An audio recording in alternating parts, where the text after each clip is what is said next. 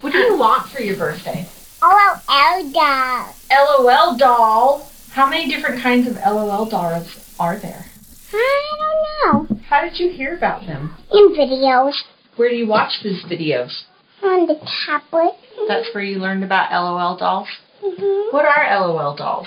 Well, the dog had um first come in a ball and they're kind of small and they have accessories.